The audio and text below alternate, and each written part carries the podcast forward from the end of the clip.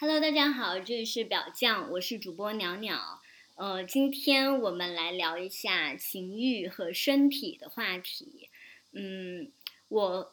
我和一位朋友高高邀请了一位舞动治疗师徐清林清林老师来跟我们做了一次呃，用舞动的方式来解锁身体和欲望的在线课程。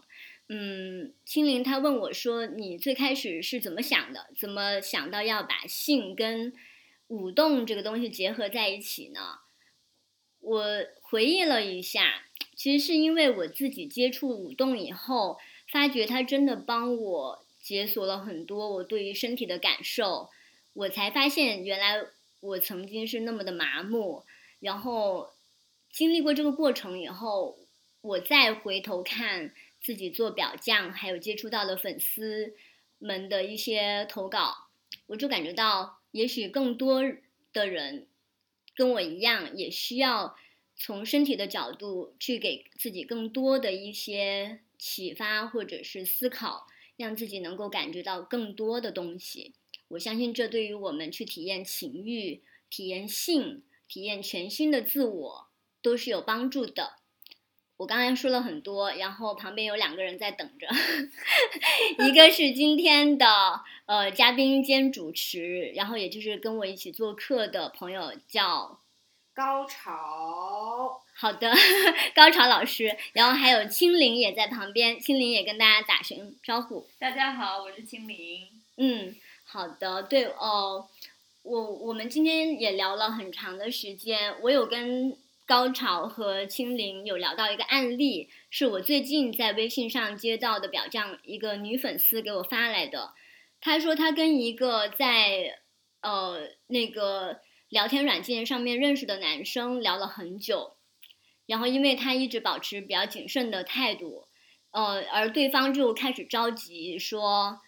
你到底出不出来？你到底要不要跟我约？呃，如果你不约的话，我就去找别人，不要浪费我的时间。”他就把对方这段话发给我，当时看了就觉得这个人就不要约了。但是这个女孩就非常纠结，她就觉得说啊，对方已经陪了我这么长的时间了，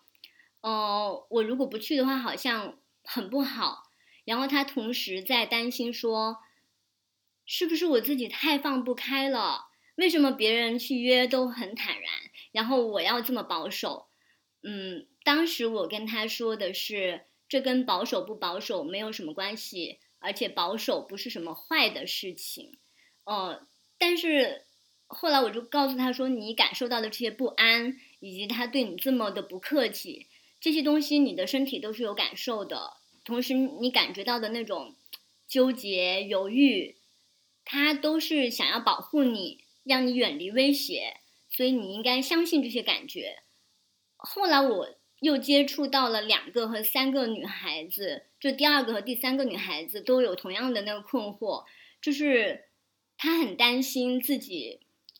不能勇敢的去约，或者是勇敢的放开自己，就是一种保守的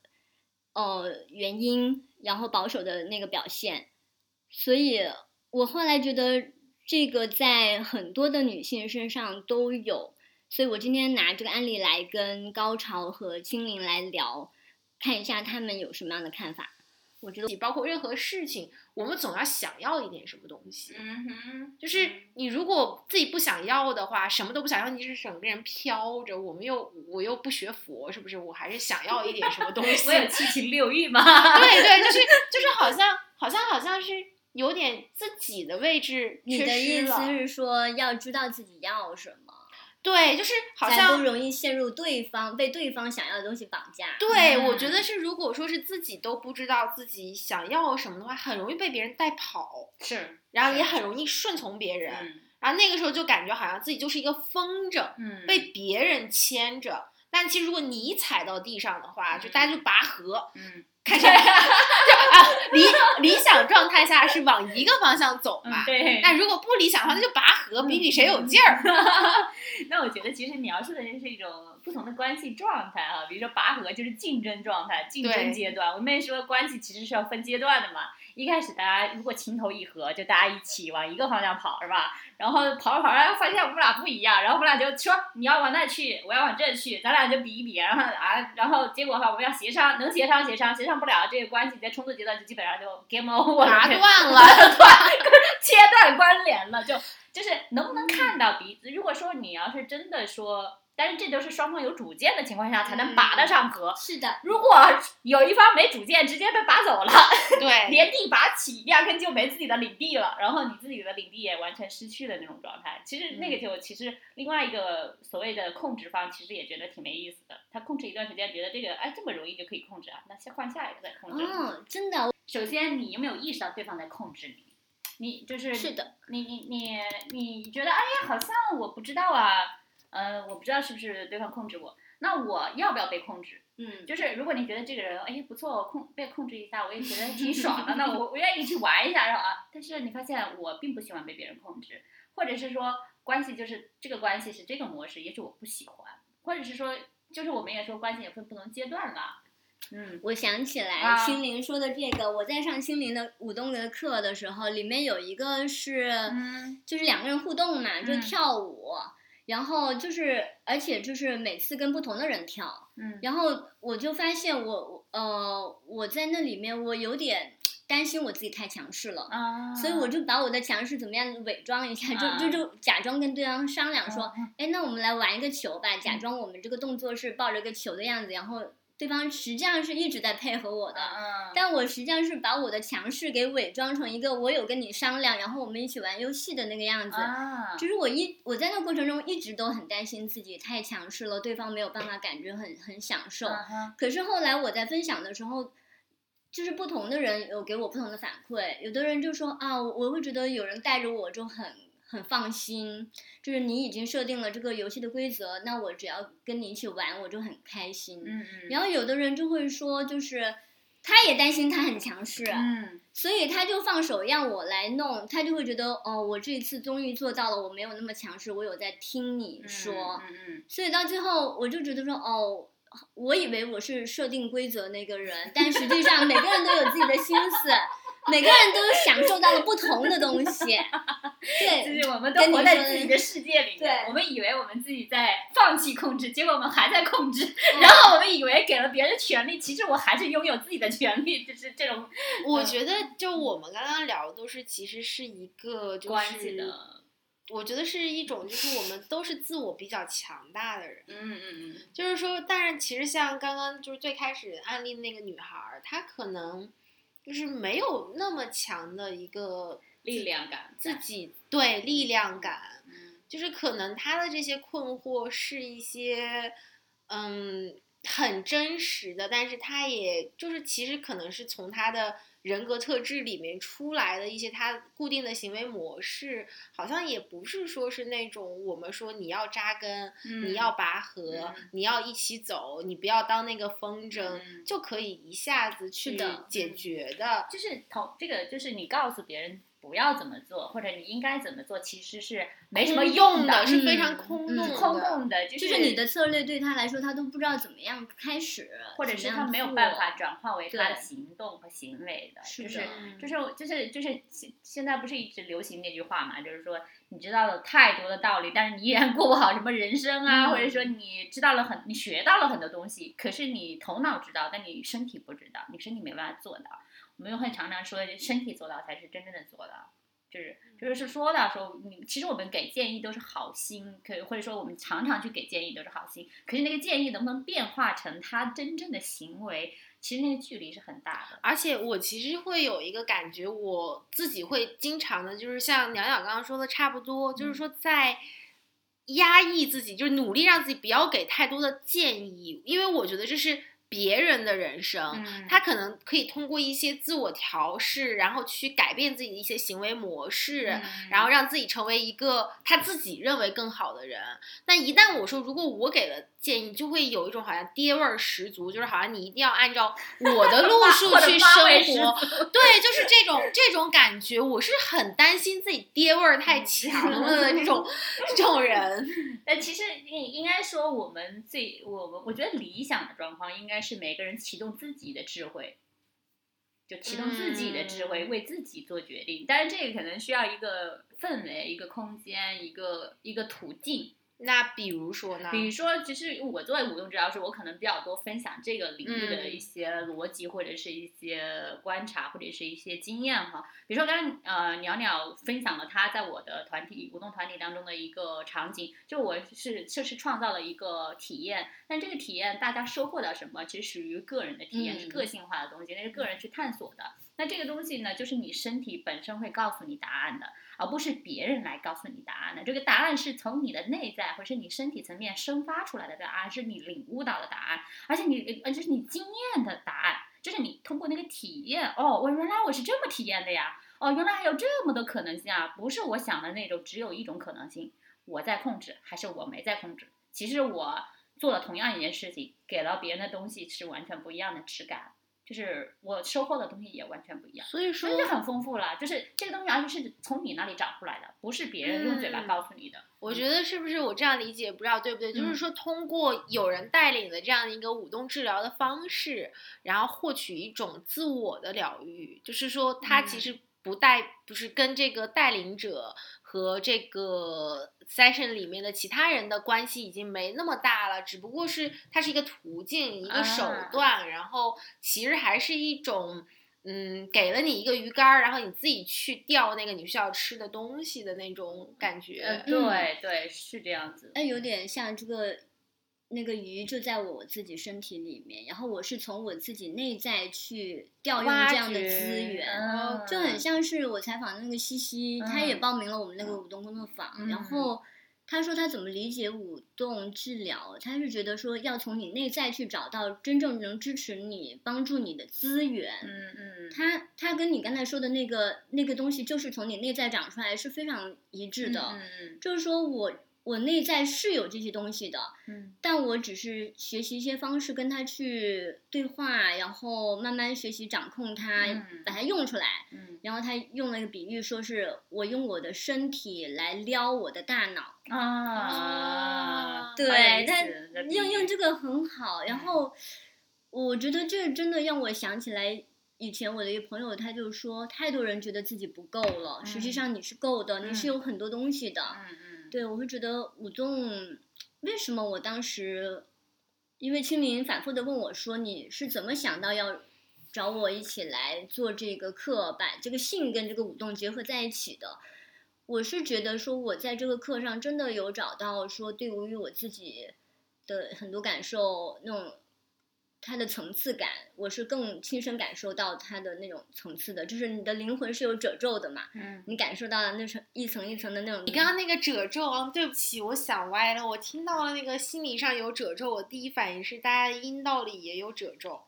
有的，对，就是，但是其实它和性的过程是很类似的，就是说它都是把一个褶皱打开，然后你慢慢的嗯放松，然后湿润，嗯然后这样就是别人可以进去。那这个其实内心和性本身都是一样的，就是 真的你的阴道是有褶皱的，然后当你在性唤起的时候，它会变长一倍，然后呢褶皱会一点点打开。那这个打开的过程是不是其实？就我我不知道，我这个脑子可能就是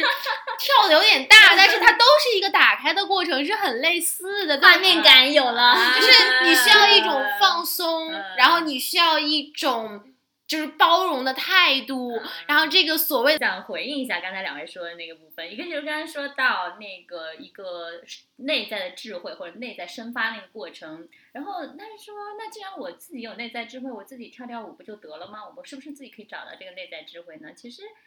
某种程度上来讲，如果你能自由舞动起来，非常棒，你能找到这个智慧。但很多人没有办法自由舞动，因为他被被困住了。那他他他就即使是能自由舞动的人，他其实也需要有一个外部见证人、带领者。就为什么会有舞动治疗师的存在，或者是有容器存在？就刚才你说的那个放松的过程，我们灵魂的放松过程、身体放松的过程，所谓的灵魂的高潮或者身体的高潮，它其实是有一个非常好的关系、好的这种容器在才能发生的。所以为什么说，嗯，就是我想解释这里面可能是怎么样一个运作的历程哈，就是还就像关系一样，我们必须有关系存在。我们才能会说这个是一个团体，这才是一个治疗，或者是只有你和我一起才是有一个就关系，就比如说两性关系，只有有双方在，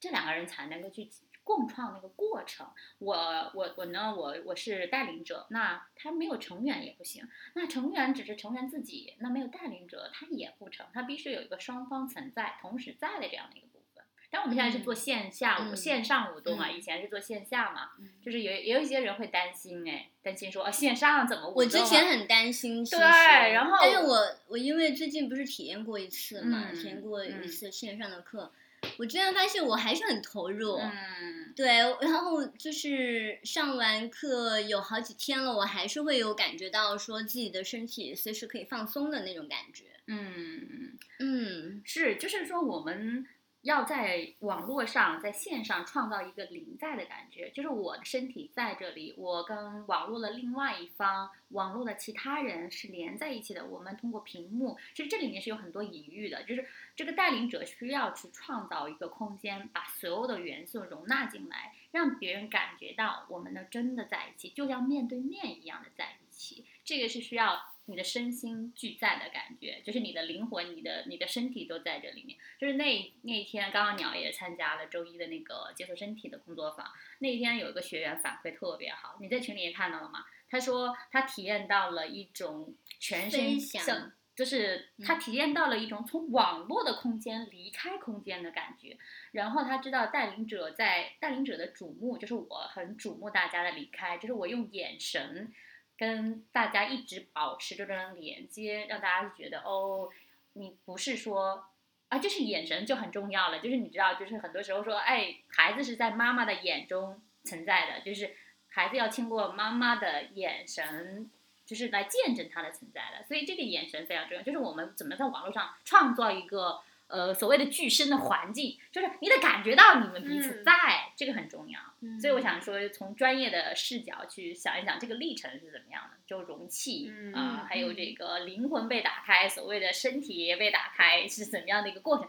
但我还想说一个回应的事儿，就是关于打开是不是必须的，还有。不是必须的，而且你有打嗯开的能力，你有关闭的能力，你不能永远敞开了，那世界多危险啊！那什么细菌、什么糟糕的东西全进到你的身体了，那它太可怕了。我觉得我们需要保肚子。我们会，我们需要保护自己。我们如果就是一天到晚敞着我们的大门，然后什么什么东西都进来，那特别可怕。嗯，对，哎，我觉得这个是说，我刚刚那打开好像又又来了一点爹味儿，我反思一下我自己。哪有没有啊？我觉得你讲的很好，我觉得讲的很好，而且那个形容特别的形象，呃灵魂的很有画面感。特别画面感，而且特别能够让我们理解那个过程是怎么发生的。它其实是要有一个信任的过程，就是放松的过程，然后它会有绽放的过程，然后它有还有那个衰落的过程。就是它最后不是还得封闭起来吧？它不可能一直敞敞开的，对不对？嗯？嗯对，就是其实我刚刚就聊到那个阴道打开的事情，呃，我阴不知道娘娘这里有没有，因为我有我有太多的人去问我，就关于性交疼痛的事情，嗯，太多太多。你这边有吗？你点头，我们的听众朋友看不到。没有。那 行，但是但是我不知道表匠的受众是怎么样，因为我之前做性科普的时候，就会感觉太多人有性交疼痛了。啊，那这种疼痛就是说，因为只有极少数的人可能真的是生理导致的疼痛，嗯那大多数人都是因为紧张，嗯，他的大腿是绷紧的，它的盆底肌是一种就是收缩自然不，它不是说是那种我们。在就是享受的时候的那种收缩，而是那种嗯、下意识的绷紧的绷紧，不让别人进来的收缩。嗯嗯嗯那在这种情况下，它就没有办法分泌润滑，它就很疼很疼。那其实我觉得这个本身就是和你身体没有办法放松有很大的关系的。我觉得其实，在某种程度上，他好像不允许自己享受自己的身体。就是我的身体是要要我我我应该是不能，我就有些人的信念，就是这个信念是潜意识的信念，就是我的身体是要控制住的。或者是说我要去享受是罪恶的，就是有很多的可能的信念啊，就是每个人的信念、限制性的信念嗯可能是不一样的，但到底是为什么呢？其实是每个人的故事每个人的人生、每个人的这个历程所所影响到的。我觉得，尤其是在现在这个环境里，就是我们的至少我们上一辈肯定还都是跟我们说了一大堆什么贞操要留到结婚的那一天，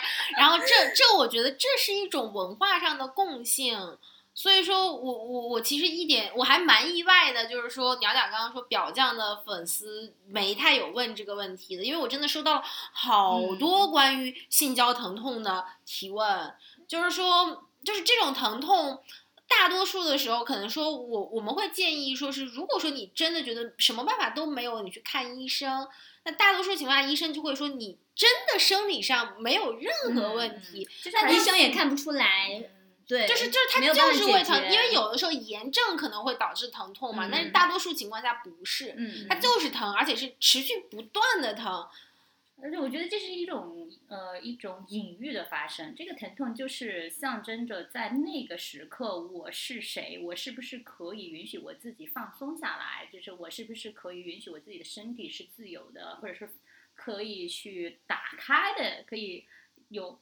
有流动的感觉，而不是说像一块板一样的在那儿的那种感觉。所以其实我觉得这个就跟身体的所谓的解放，这个解放不是说我我要去随意的使用我的身体，这种解放是说我的身体是可以允许它是放松下来的、松弛下来的，就是能够自由的状态。就这个是无痛治疗里面非常强调，说你你是完全束缚住的，你还是说你是可以自由的？这个自由就是肌肉层面的自由，嗯，就是你的肌肉里面是有张力的，非常抓紧的状态，还是这样松弛的状态？就是你可以像那个你你想象一个像那个闭合的呃这个像水母啊水母水母啊，它你看它像这种弹性啊，就是张开啊收缩呀，是很自由的一种过程。其实我们的身体一直是在这种。收缩、扩张之间去平衡的，我觉得这个让我还蛮有触动。像我们，比如说在健身的时候，我们健身前后都会用那个泡沫轴，嗯，去滚、去放松。但那个放松的过程呢，和舞动中的放松过程是很不一样。它是一个很痛的放松，对，是非常痛。它是一种靠着疼痛去放松你的肌肉，然后把它压缩、碾压，对呀，就是。就是它同样是放松的过程，和你自己就是说通过自己的大脑，然后到身体的这种自主是不太一样的。它这舞动是会，所以那种通常它要通过重力或者是外力挤压的那种方式来做，但其实舞动不是这样的，舞动是非常的是是创造一个空间，这个空间我们说创创造一个容器，带领者也是容器的一部分，然后网络也是容器的一部分，我们一起在这个容器里面感觉到安全，感觉到表就是那个东西慢慢的张开的过程，它就是一个哇，这个地方哦，安全的，安全的，安全的，我的身体在打开。然后呃，带领者就是作为我作为舞动治疗师的话，我也会说，哎，你现在正在发生什么？然后我会说，我去见证你这个过程，我并且去做一些动作，呃，见证，呃，陪伴啊，支持啊，还有动作的干预啊，还有包括理解呀，包括可能历程化的表达呀。还有一些象征性的领呃这种领悟啊，还有或者是其他的一些工作的方式，但其实这个过程是一个非常立体性的过程，所以就不是那种呃被迫的这种过程，而是一种在尊重的情况下，慢慢的顺着自己的节奏发展的过程。嗯，对，是这样。其实我有想到，我参加你的那个舞动工作坊的时候。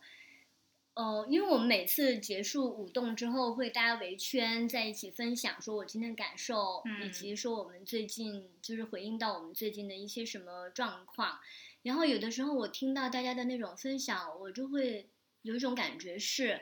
好像呃，我们就是经过这一个小时，好像创造了一个独一无二的一个包容的空间，去等待他能够把这些东西说出来。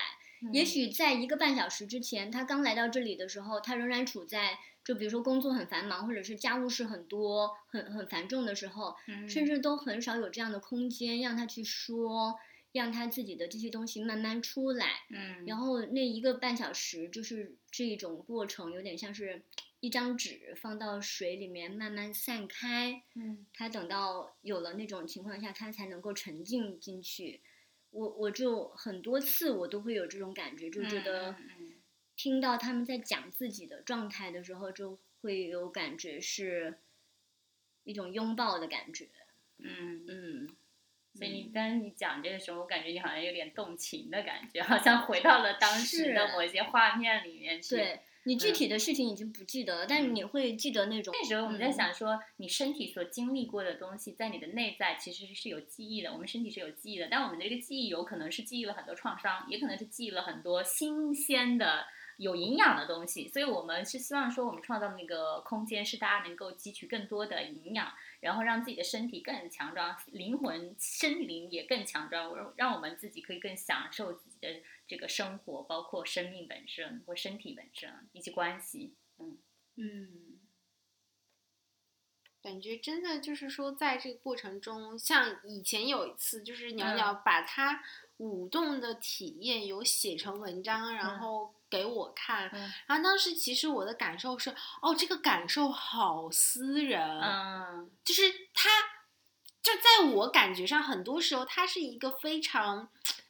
比在这里，在自己内在内内在的东西，是一个我们平时不会说是打开的一个东西，但是嗯。他其实把它当做文章写了出来。嗯。那我觉得其实这真的确确实实是一种松弛的，然后就是说，呃，让别人就是让这个舞动之后，我是一个愿意。开放自己，然后当然像青林刚刚所说的是，我是也可以关，我也是可以关闭的，但是嗯。那种那种非常个人化的分享，我觉得嗯。呃反而是代表着一种开放，代表着一种释放。安全呃，我在想你刚刚说的这个东西啊，有点像什么呢？其实上是我的灵魂，我的情感，我是活生生的人的一种开放和表达，是我是真实的情感情绪的一种呃暴露啊，或者是分享啊，我向别人敞开我是谁的这样的一个历程。但是呢，这个敞开谁是是谁是一个真实的敞开，而不是说被迫被给撕开，或者是被迫碾开的这种过程。我觉得你说的这个，我感觉是这样子的一个感觉。嗯，对，这是一种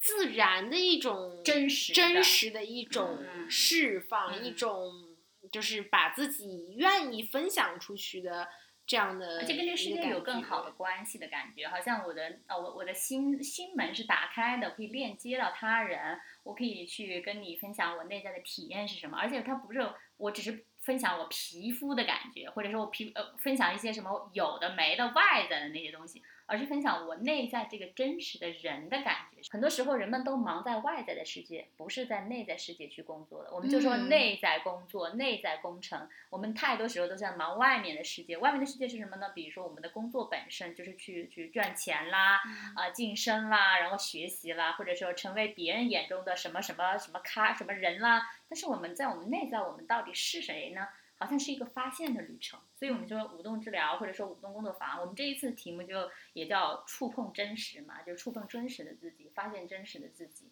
然后当然我们就是说经过这个身体的呃触碰或者是嗯解放，还有等等，让我们更享受这个这个所谓的性或者情欲或者是嗯之类的这些东西，让我们更加有更多可能性。嗯嗯，其实你真的跳起舞来是非常性感的，每个人都是。就是上一次我参加你的工作坊的时候，有个女同学，她真的跳起舞来很好看，但我感觉她从来都不知道。嗯，我反复的跟她说，但她她的给我的表情是她并不确认。嗯我跟她说，你真的跳得很好。嗯，这是我这种没有受过舞蹈训练的人跳不出来的。她就说她其实是喜欢舞蹈的，但他没有接触过，说是把舞蹈跟自己内在觉察嗯关联在一起。我觉得可能舞动也有这个部分是是跟普通的那种运动不太一样的地方。其实它这个跟普通的舞蹈不一样了。嗯你刚才说到这个的时候，就是我我想可能像需要就是跟大家做点普及了哈。嗯因为好多人说说跳舞，我根本就是四肢不协调，我身体僵硬，我跳舞太可怕了啊！跳舞我怎么感觉青林就是偷着我？对对对，我又就想着说一会儿一会儿那个青林一边说一边靠近了 高潮。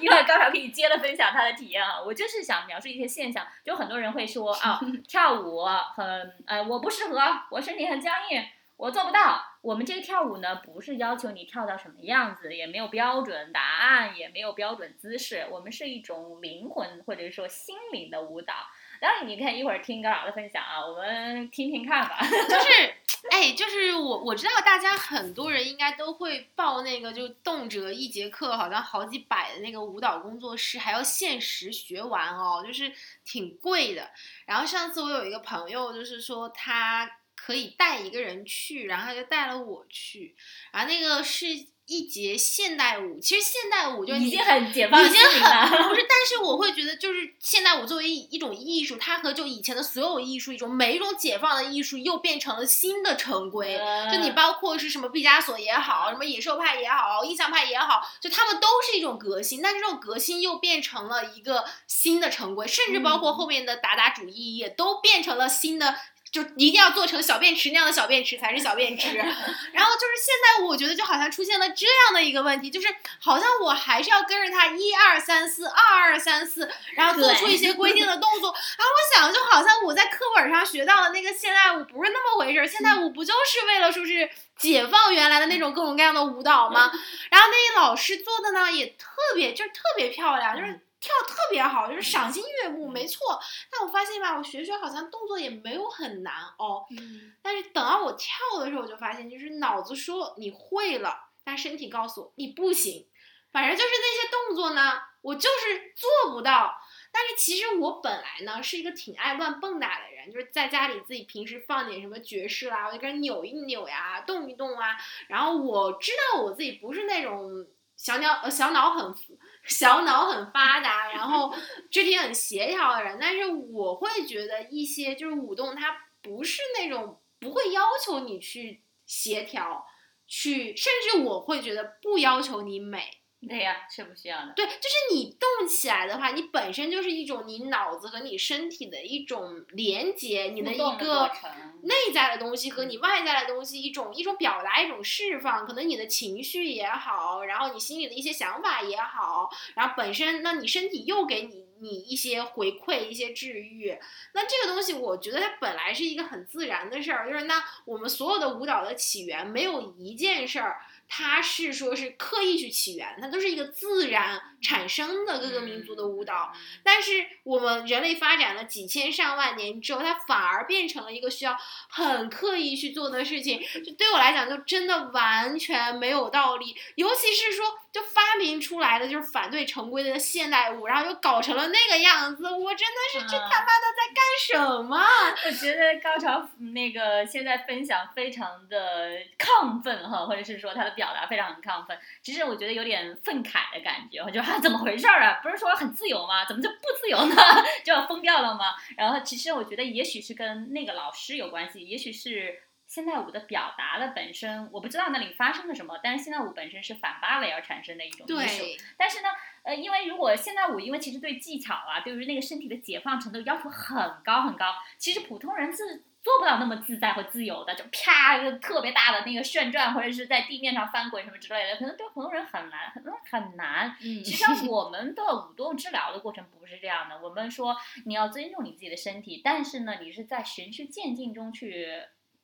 发现新的身体的可能性的。就是好像我我我的各种关节是卡住的吧，那我现在把它关节运滑起来，那这个运滑是你自发形成的，然后我呢带领者就是在。触发这个过程的发生，我说，哎，你怎么润滑？你试试看，你试试这样，试试那样，然后就自然就润滑起来了，而不是说，啊，现在给我这样，给我那样，然后 就是要做多大的动作，要怎么样？其实就是这个历程，其实是本质上是不一样的。一个是结果，就是因为如果它是一个艺术，就带有表演性，啊，就是它本来。舞蹈最终是以表达性的，后来都变成了表演性。但一旦表演性，它是有一个结果的，我要有个作品的。但是我们的舞动要有个样子，对，有一一一呃，就是就是一板一眼，有一个历程，就是有一个这个这先做什么动作，后做什么动作，这个动作做几遍，那个动作做几遍，然后变成什么样子，对吧？但实际上。我们的舞动过程，舞动治疗的过程是强调历程性的，就是你过程中你怎么发生的，你怎么去理解的，你你创造这个过程，并且带领者跟你一起创造这个过程，对，然后让你这个过程是充满着创造性和。我觉得很重要的一点是我们要认清，就是我们做大多数事情真的不是为了做给谁看。对对对对对，就是。现在的我知道的，不光是我去那家很多舞蹈工作室，它的一个噱头就是我们一节课能出作品，嗯，就是在一节课一个小时之后，他会给你录一个可能是两个八拍或者三个八拍的小视频，嗯然后还有一个很酷的 ending，、嗯然后那这个其实就是我个人。可能我觉得可能就是大家说这是因为你跳不好，我觉得也有这个原因啊。但是但是高潮是一个走着走着就会劈叉的人哦，所以他的身体条件是绝对允许没有，的。就是 我我确实我我是就是我是不协调，我是确定的。但是就是说，所有人其实都是这样的，就是说，好像我们很多时候都是以结果为导向的。然后我们要有一个成果，我们工作要交一个很棒的成果，我们上学要拿到那个什么优秀学生的证书，然后我们跳舞也一定要跳出一个哦，视频我可以发朋友圈，我可以展示给我所有家人看，你看我现在跳舞跳的多好的一个场景。嗯但其实我们很少会慢下来，就像我今天和两位说，我特别喜欢坐公交车，因为坐公交车你就一路看见就是各种各样的景色，然后上来下来的人，他会很有意思。嗯，所以说我觉得舞动治疗，就在我的理解中，它其实也是一种慢下来的过程。嗯程，我们不是说是去体会我们跳出的有多好、有多美，然后能嗯放出怎样嗯特别精彩的，就看啊你是不是学了好几年的那种 视频，而是说在整个的过程中一点点去体会我们每一个关节、每一块肌肉，然后和我们心灵的一种释放、一种疗愈、一种表达。所以说，我觉得这点上是一个非常反现代九九六的一种。一种怎么说呢？一种无声的抵抗吧。我觉得这是是一个跟日常生活相关又跟日常生活超脱的一种状态。其实它是呃，因为它是跟心灵在一起的嘛，也跟我们的身体在一起。然后说那个可能就是说，哎，说哦，我刚刚还想回应一下那个部分，就是那个说。哎呀，学一个成品舞，我觉得有些人是需要的，他就是想要个结果，这种人特别喜欢结果。但其实常常，嗯，特别执着于结果的人呢，也许他成就还不错，但也有可能他会太过执着于那个结果，反而他的创造性比较差的话，他就呃不是比较差，就是说缺少了一些呃体验性或者过程性的东西，反而就没意思了。就是人生一直奔着某个点去了，但是你人生有很多，就像你在公交路上、车上看到的一路的风景，就是舞动就让你看到很多很多的风景。这个风景是什么？每个人看到的都不一样。而且把你的风景放大，你的像素很高，你还可以用手去把它扩大 来看。非常精微，就是很细嗯致，就是这个过程是充满着很细微的那种体会的，哈。是的，就是我，我常常在想说，我们做很多事情都为了发朋友圈，但是就是在朋友圈里面，就是得到点赞，也未必就会有什么样的满足，就是你创造不了真正的那种连接，然后也仍然是觉得通过别人看到了你，所以你才确认自己的存在，你才确有的时候。你们有没有试过？就是你发一个朋友圈，没有人理，没有人点赞，就偷偷的把它删掉，就好像自己那一刻发的那个东西就 没价值。，对，但但其实就是我就是觉得可能有一个空间让自己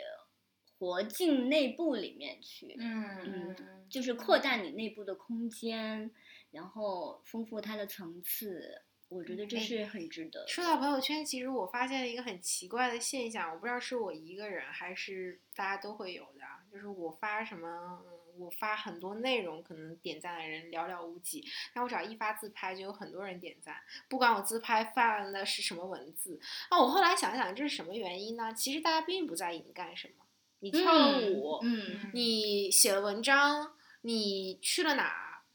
，nobody cares、嗯但是他其实你的朋友们在意的是你这个人。对嗯对对是真的，你的朋友们在意，就是就是说说是说说说是大家肤浅，大家不肤浅，大家在意的是你这个人，嗯所以说会更多的给你的自拍点赞，而不是但是你想想，一个很爱自拍的人，你别人也会点不动了。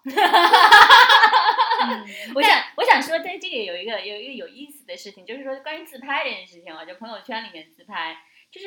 就是有时候你给别人自拍，就是你那个自拍到底呈现的是什么样的质感？就是你是炫的质感呢，还是一种哦，就是分享我内在感觉的质感，还是一种说呃，我要去戴个面具向别人展示的质感？就是这个质感到底是什么？其实是跟你的内在有关系的，就是我跟我的内在的精神世界是什么的关联？你的照片也会传递什么样的感觉？就是你刚刚说天天自拍的人，我也点不动了，他每天都是各种，就是那个自拍都是一个模式哈，或者是。呃，就是他是拍的表层的东西，不是精神层面的东西。就是说，你的灵在自拍的那一刻，你的灵魂有没有拍进去？这个，这个，这个，这个是很重要的。哎，我觉得，我觉得会，我觉得，我觉得这个，这个，我觉得自拍就我自己会喜欢的那种图片是那种富有情感的，就是它有灵魂在的，而不是一个面具在那里面。我们经常说，很多人是活面具的。我们不，我们不要活面具。我自己的价值选择是说，我的人生要活得淋漓尽致，是充满情感的，充满的活，就是生命力的，这种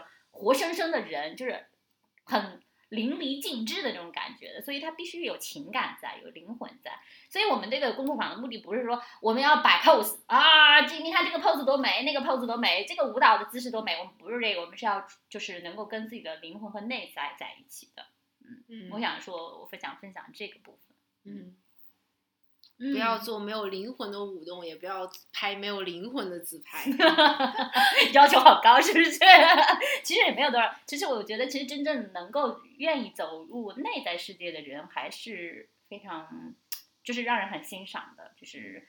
因为我们这个世界其实是鼓励外在的那种。繁华的，但是那种世俗意义上的成功，对对对，是我们一方面需要面具，但我们不能够只是依靠面具，嗯，因为我们还是要有不同的面相在这个世界上生存下来，或者是我们有不同的面相活在这个世界上的。我想面具不完全是坏的，但是我们如果只是有面具，那是挺恐怖或是挺。挺遗憾的一件事情，我会觉得是有面具没关系，你那面具能好玩点吗？可以让你的面具丰富一些，是吧？是不是？是不是？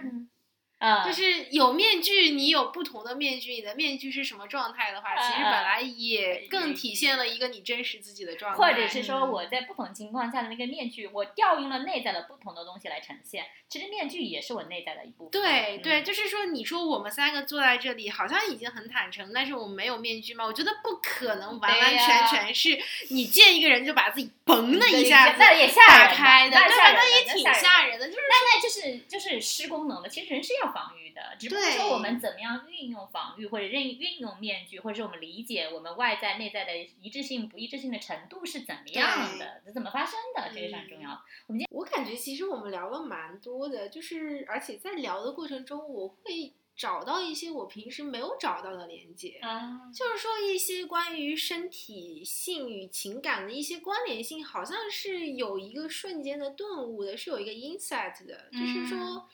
就我觉得这种聊，就仅仅是在聊的层面上，我就觉得哦，原来是这样那种 aha moment，就是这种感觉。所以说，我觉得我还蛮珍惜这种谈话的。如果说是舞动本身的话，它肯定能带来的这种疗愈也好，这种顿悟也好，肯定会更多。我我是，那我们就这样子，然后大家关注表匠 beach out 或者是表匠 FM 两个公众号。然后看一下，你可以仔细的在上面看一下这个舞动的课程是怎么样的，看是否感兴趣。然后我们最后的报名时间是九月三号之前。嗯，好的。然后我们的课程时间是周五晚、周四晚上有一波，周五晚上有一波，周四晚上是八点到九点半，然后是八周。呃，九月三号到十月二十九号中间的十月一号是十一假期，我们休息。然后周五晚上那一波是小团体，十六个人，是也是晚上八点到九点半。然后十一期间，呃，十月二号也休息，那个是个十周，应该是九月四号到十一月十三号。你看我对日子记得这么清楚啊，所以就欢迎大家具体关注看一下。呃，然后我们的价格定的也非常低，非常的公益哈，就是平均下来是公益价格。呃，平均下来，呃，八周的那个课程是因为那个课团体会大一点，是八十六块钱一次。然后那个十六个人的那个团体呢，周五晚上的那个是一百。四十九块嗯元，就是一百四十九一次，所以嗯就是在我们行业里面，这个价格就是非常非常低的。因为我们我们也是希望通过这种方式让大家更容易呃接触到对自己有益的东西，所以非常欢迎大家可以来跟我们一起创造新的一种体验，让你的人生会有所不同吧。嗯，期待。嗯，对，期待大家关注表匠 FM 和表匠 Up 的那个公众号，然后呃，输入“舞动”两个字就能收到我们完整的这个课程的信息。说啦，我们大家跟大家说拜拜，拜拜。拜。拜拜。